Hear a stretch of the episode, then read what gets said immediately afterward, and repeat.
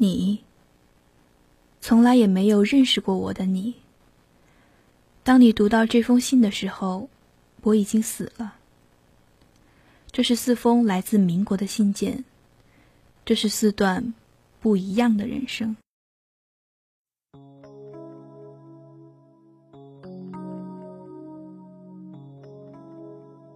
第一封来信，一九一一年，在一个小县城里边，我出生在一个地主家里。那县城差不多就是中国的最东最北部，黑龙江省，所以一年之中，倒有四个月飘着白雪。父亲常常为贪婪而失掉人性，他对待仆人，对待自己的儿女，以及对待我的祖父，都是同样的吝啬而疏远，甚至于无情。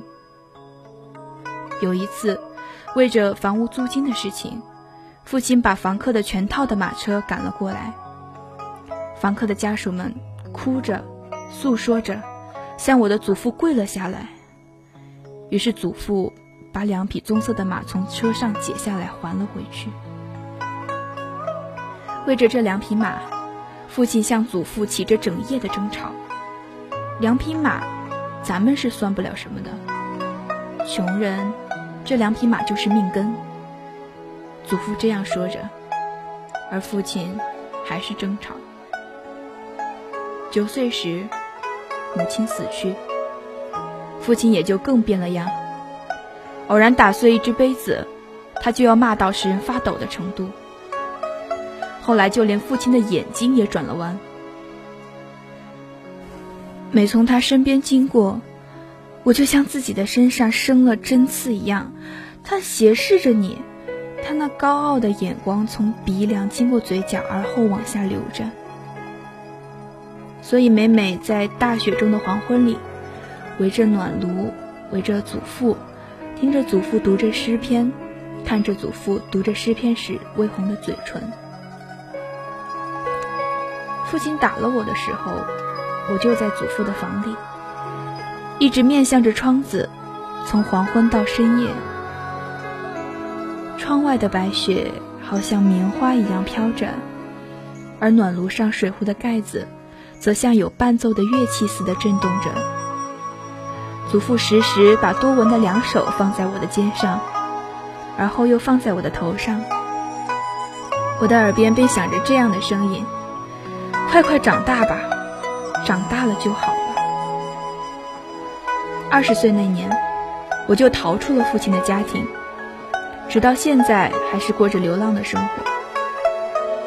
长大是长大了，而没有好。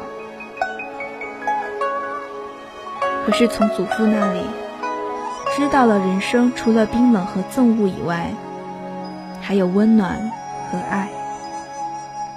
所以，我就向这温暖和爱的方向，怀着永久的憧憬和追求。我是萧红，我二十五岁，我一个人去了日本。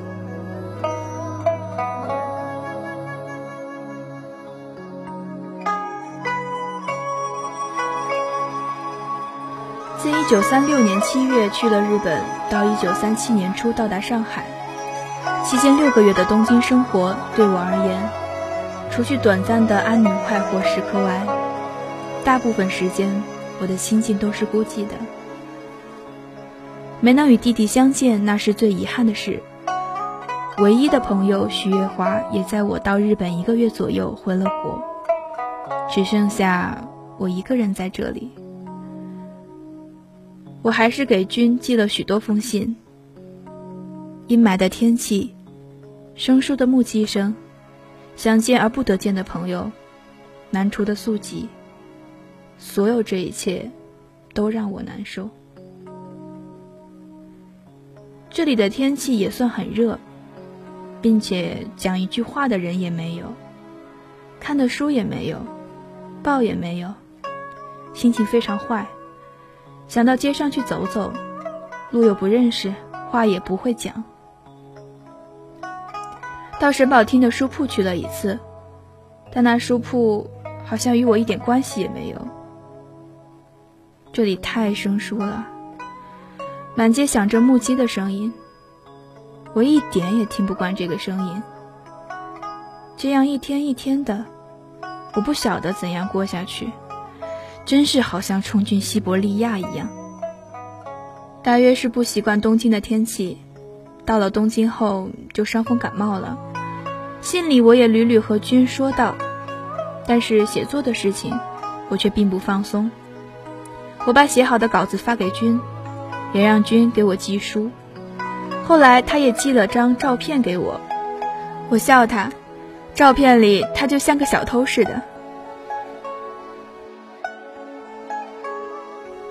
说到底，我在日本听到的大的噩耗，便是鲁迅先生的逝世。我看到有一张报纸上的标题是鲁迅的《思》，这个“思”字，我翻了字典，在我们中国的字典上没有这个字。而文章上的句子里，“逝世，逝世”这字样有过好几个，到底是谁逝世了呢？因为是日文报纸，看不懂之故。第二天早晨，我又在那个饭馆里，在什么报的文艺篇幅上，看到了“逝世，逝世”。再看下去，就看到损失或陨星之类。这回我难过了，我的饭吃了一半，我就回家了。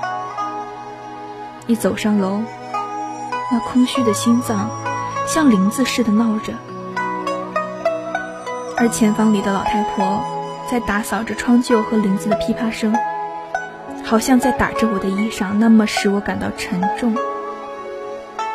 在我看来，虽是早晨，窗外的太阳好像正午一样大。我想，十九日的下半夜，天将发白时，鲁迅先生就像他平日一样，工作完了，他休息了。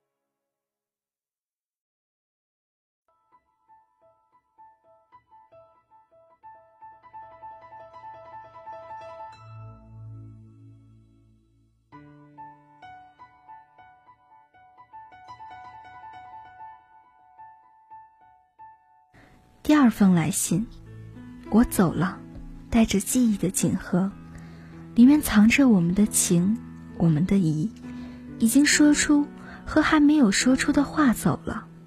我回国了，伦敦使我痛苦。我知道您一从柏林回来就会打火车站直接来我家的，可是我怕，怕您那沸腾的热情，也怕我自己心头绞痛着的感情。火会将我们两个人都浇死的。原谅我的怯懦，我还是个未成熟的少女，我不敢将自己一下子投进那危险的漩涡，引起亲友的误解和指责，社会的喧嚣与匪难。我还不具有抗争这一切的勇气和力量，我还不能过早的失去父亲的宠爱和那由学校和艺术带给我的安宁生活。我降下了帆，拒绝大海的诱惑，逃避那浪涛的拍打。我说过，看了太多的小说，我已经不再经历人生的遭遇。不过这是狂语，一个自大者的狂语。实际上，我很脆弱，脆弱的像一只木下的柳条，经不住什么风雨。我忘不了，也受不了那双眼睛。上次您和幼仪去德国，我、爸爸、西营兄在送别你们时，火车启动的那一瞬间，您和幼仪把头伸出窗外，在您的面孔旁边，他张着一双哀怨、绝望、祈求和极意的眼睛，定定地望着我。我颤抖了，那目光直透我心灵的底蕴，那里藏着我知晓的秘密。他全看见了。其实，在您陪着他来向我们辞行时，听说他要单身离你去德国，我就明白你们两个人的关系起了变故。起因是什么我不明白，但不会和我无关。我真佩服幼仪的镇定自若、从容玉如的风度，做到这一点不是件易事，我就永远也做不到。他待我那么亲切，当然不是装假的。你们走后，我哭了一个通宵，多半是为了他。志摩，我理解你对真正幸福爱情的追求，这也原无可厚非。但我恳求您理解我对幼仪悲苦的理解。他待您委实是好的，您说过，这不是真正的爱情，但获得了这种真正的情分。志摩，你已经大大有福了。尽管友谊不记恨于我，但是我不愿意被理解为拆散你们的主要根源。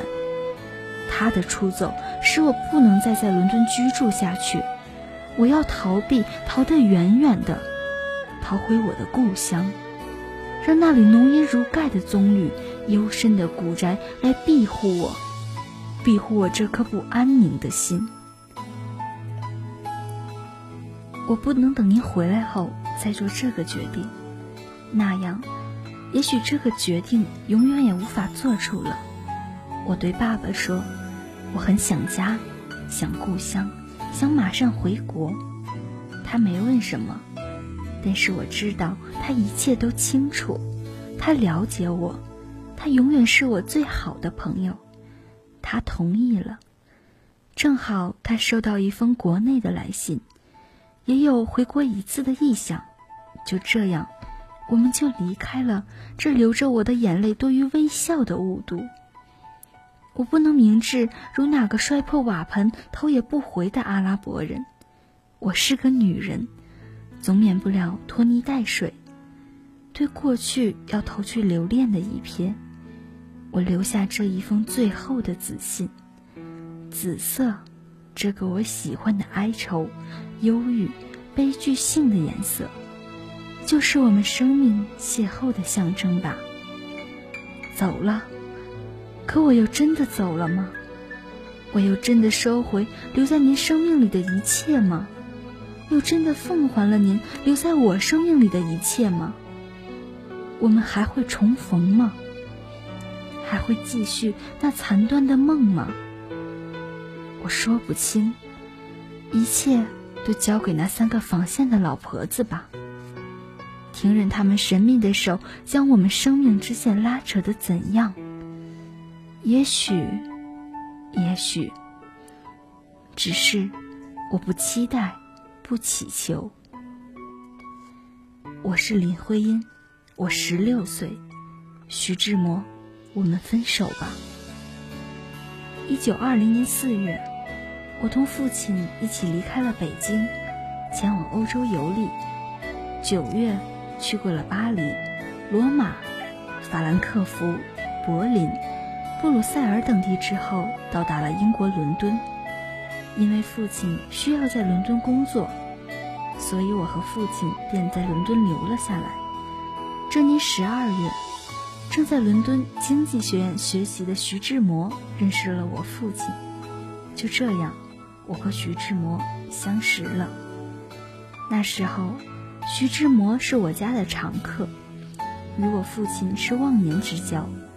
他们常常聊到深夜，有时父亲也会让我带他送徐志摩一段路。我们沿着石板路缓缓地走着，浓重的雾气悄悄地从四周弥漫上来。我总是默默地听他说话，看着他玳瑁镜片后面那双深不可测的眼睛。我觉得他笑的时候很沉郁。我想，我以后要做诗人了。慧英，你知道吗？我的最高理想是做一个中国的汉密尔顿。可是现在做不成了。和你在一起的时候，我总是想写诗。他娓娓地说着，眼睛定定地看着我，仿佛满腹心事已经交付给了我。我感到前所未有的温暖。在伦敦相处的那段日子是惬意的。他知道我是懂他的，懂他的理想和抱负，懂他的一往情深。可是，志摩他终究还有个叫张幼仪的妻子，而我，也还有林梁两家的联姻，所以，我只选择只字未语的回到了中国。再见，志摩。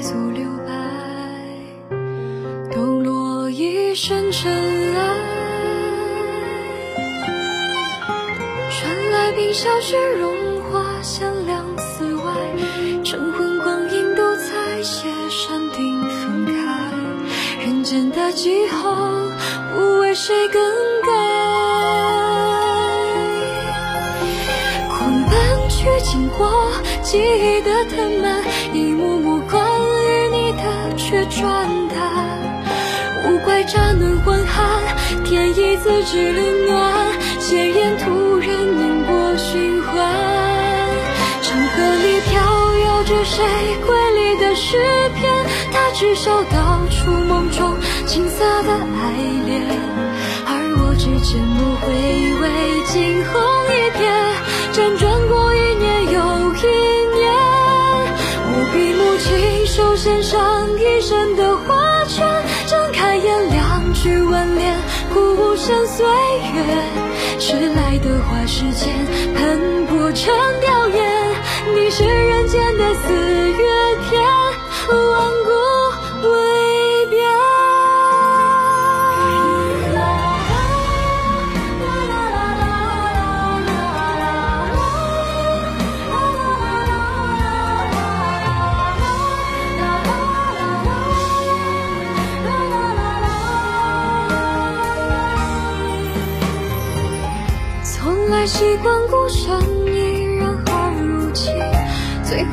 期盼都已不知于谁。流言的背后，只能是疑问。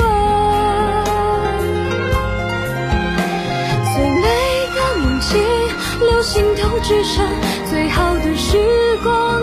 遇见对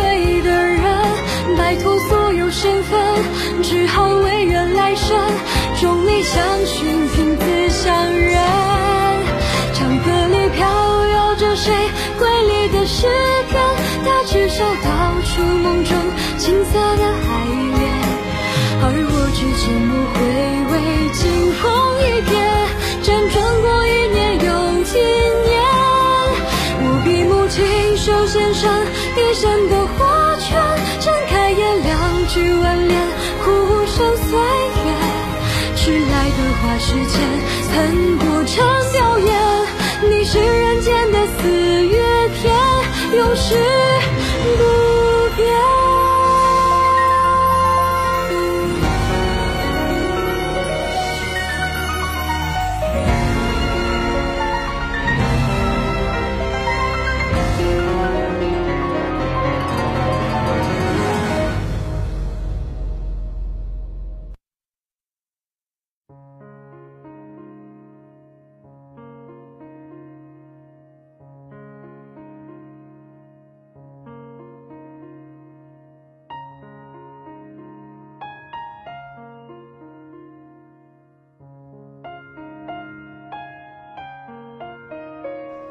第三封信，在你们闪烁的灵光里，大约还有些我的影子吧。但我们不见已经四年了，以我的测度，你们一定不同从前了。至少梅子给我的印影。夕阳下，一个以新坟而凝泪的梅子，比起那衰草含烟的梅窟，吃鸡蛋煎菊花的豪情逸兴要两样了。至于宣子呢，听说愁病交缠，近来更是人比黄花瘦。那么中央公园里漫步低吟的幽趣，他又被病魔消尽了。现在想到俊美，更是我心惊。我记得我离开燕京的时候，他还睡在医院里。后来虽常常由信里知道他的病终究痊愈了，并且他又生了两个小孩子，但是他活泼的精神和天真的情态，不曾因为病后改变了吗？唉。不过四年短促的岁月中，便有这许多变迁了。谁还敢打开既往的生活史看？更谁敢向那未来的生活上推想？我自从去年自己害了一场大病，接着又遭人生的大不幸，终日只是被暗愁锁着。无论怎样的环境，都是我资感之君。去年我不是告诉你们，我伴送韩的灵柩回乡吗？那时我蛮想将我的未来命运整个的埋没于闭塞的故乡，全当归真的虚墓吧。但是，当我所乘的轮船才到故乡的海岸时，已经给我一个可怕的暗示：一片寒光，深笼碧水。四顾不禁毛发为之耸立，满不是我臆想中足以和暖我占据灵魂的故乡。只见寒的衰年老妇韵泪长嚎，和那招魂的庆伯反响争激。唉，马江水碧，古岭云高，渺渺幽冥，究竟何处招魂？图使结余的我，肝肠俱断。我究竟不过住了半年，又离开故乡了。正是谁念客身轻似叶，千里飘零。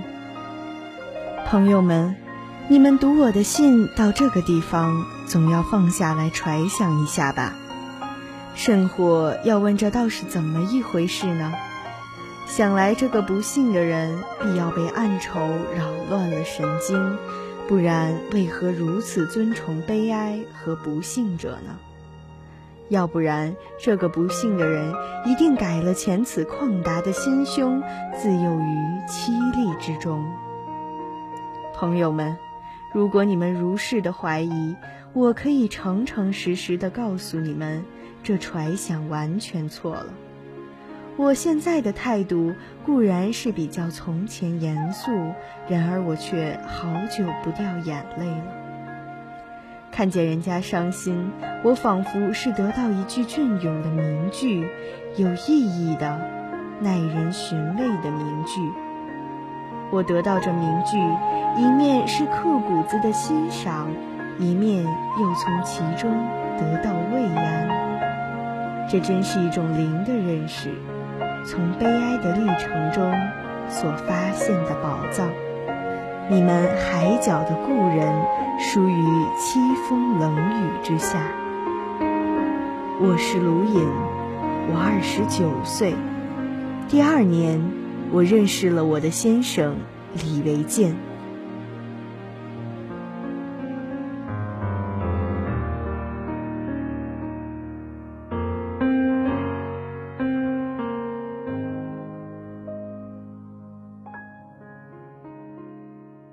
一九二八年九月三十日，梅子因脑炎病逝于北京协和医院，年仅二十六岁。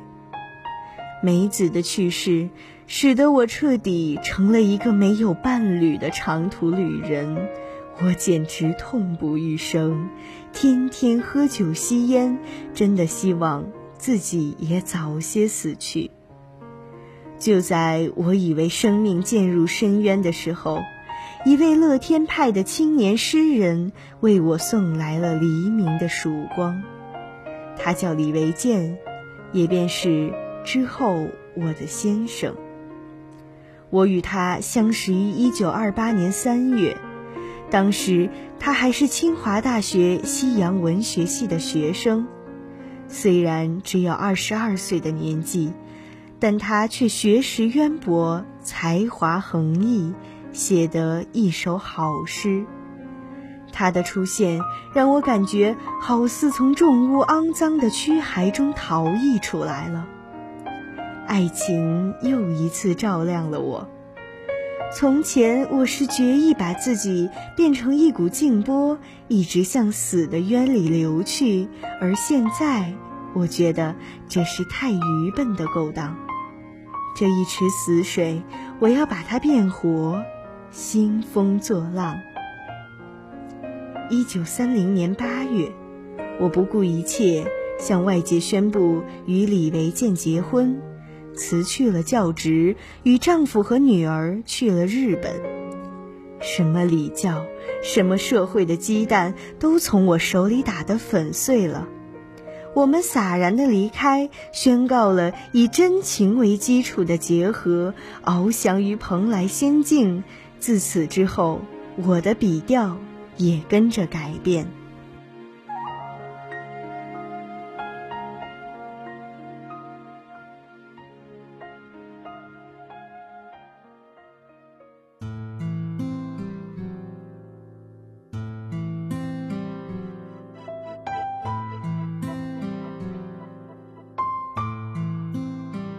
繁华山遁入空门，折煞了世人。梦偏冷，辗转一生，情债有几本？如你默认，生死孤单，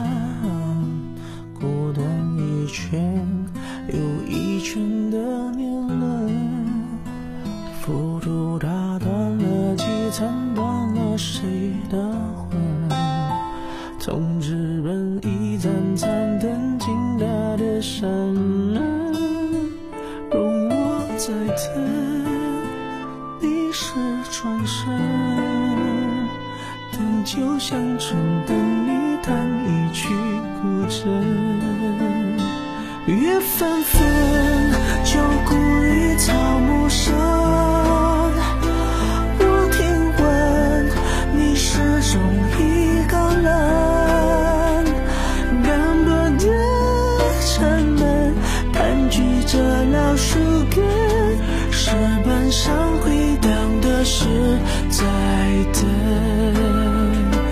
缘分。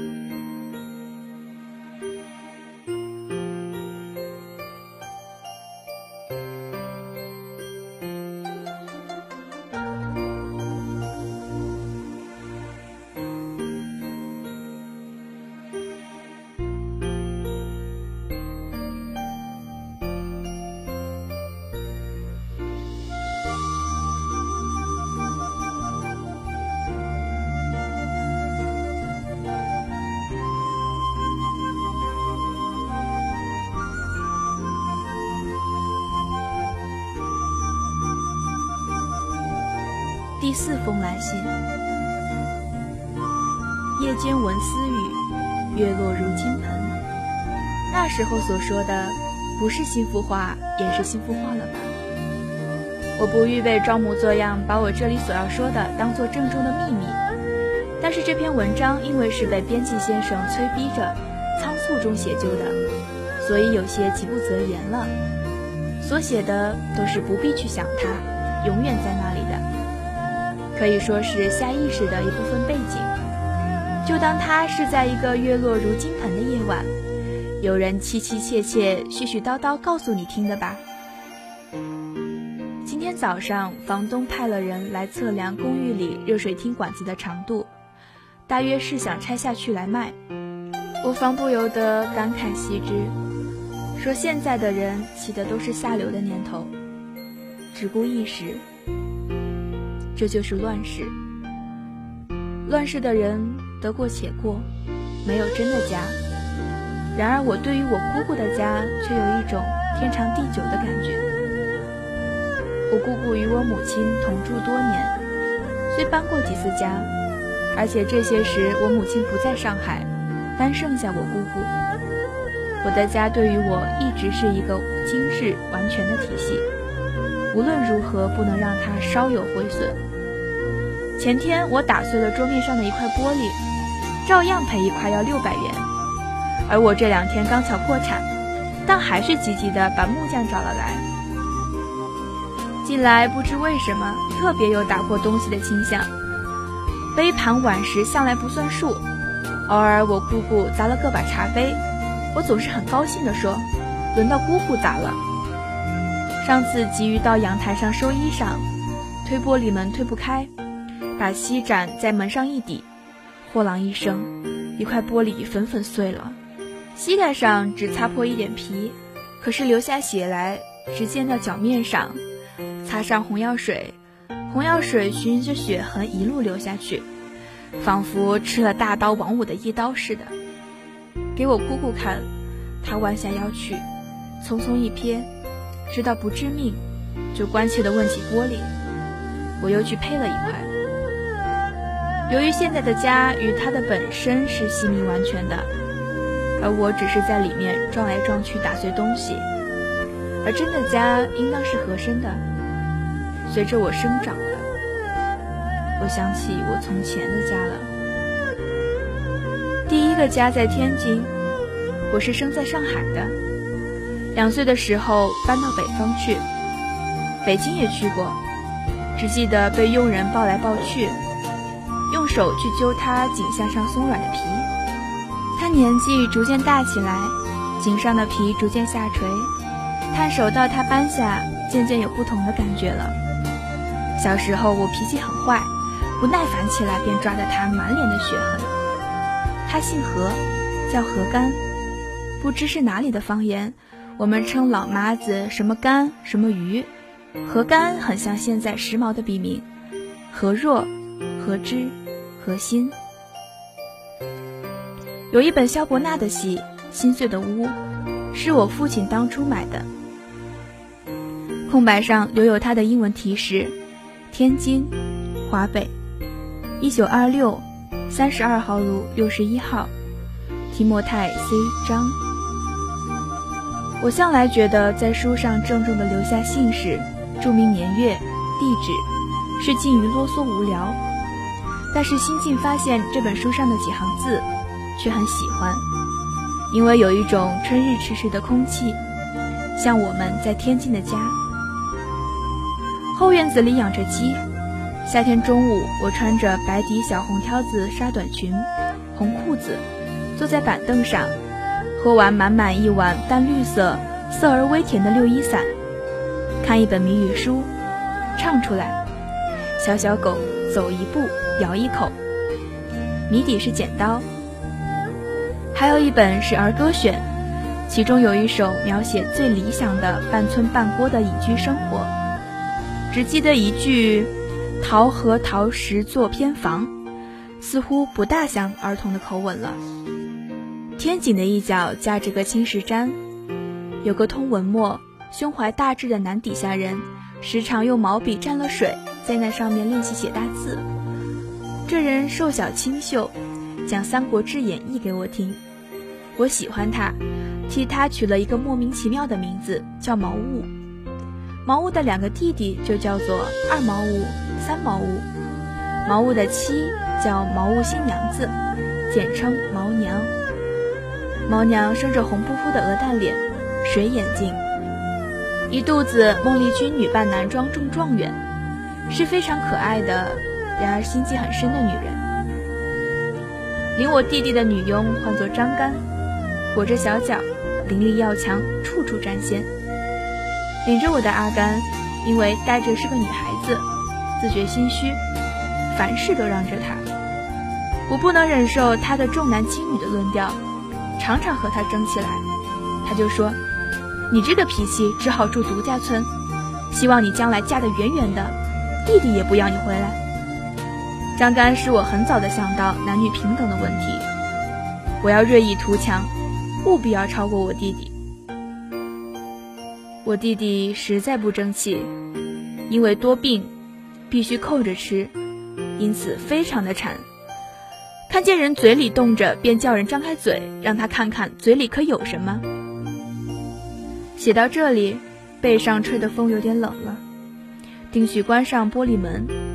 阳台上看见毛毛的黄月亮。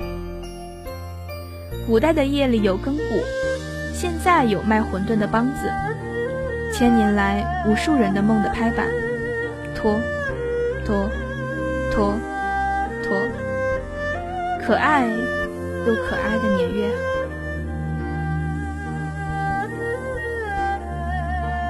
我是张爱玲，我二十四岁，这一年。我结识了胡兰成。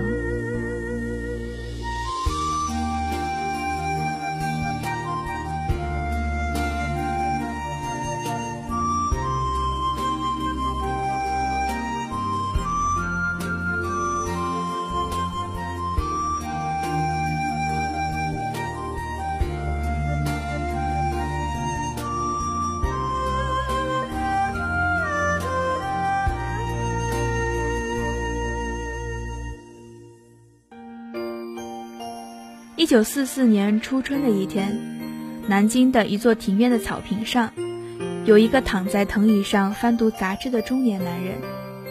当他看到一篇小说时，才刚读了个开头，就不由得坐直了身子，细细的读了一遍又一遍。这个男人就是胡兰成，他读的小说就是我的封锁。这个时候，胡兰成正在南京养病。他说，当他收到上海苏青寄来的杂志《天地》第十一期，读到封锁的时候，喜不自胜。于是他立即写了一封信给苏青，对我的小说大加赞许，并表示极愿意与我相识。真正见了面，胡兰成只说与他所想的全不对。他一是觉得我个子极高。二是觉得我坐在那里幼稚可怜相，不像个作家，倒像个未成熟的女学生。但我们俩却一谈就是五个小时，从品评时下流行作品，到问起我每月写稿的收入。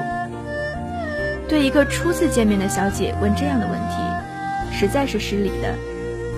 但因为相知，所以懂得，所以我倒未觉得胡兰成的话很唐突。他送我到弄堂口，并肩走着，忽然说：“你的身材这样高，这怎么可以？”我忽的感觉我俩关系近了。这一年他三十八岁，我二十四岁。但很快，我们恋爱了。他在南京办公，一个月回一次上海，一住八九天。每次回上海。他不回美丽园自己的家，而是径直赶到赫德路，先去看我。于是，我倾尽自己的全部去爱他了。一九四四年八月，他离婚了，所以我们就这样结婚了。没有法律程序，只是一纸婚书为凭，没有任何仪式，言音为证。胡兰成与张爱玲签订终身，结为夫妇，愿使岁月静好，现世安稳。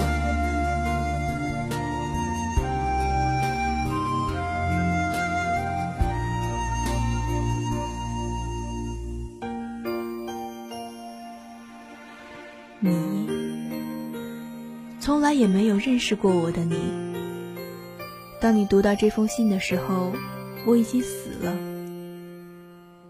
这是四封来自民国的信件，这是四段不一样的人生。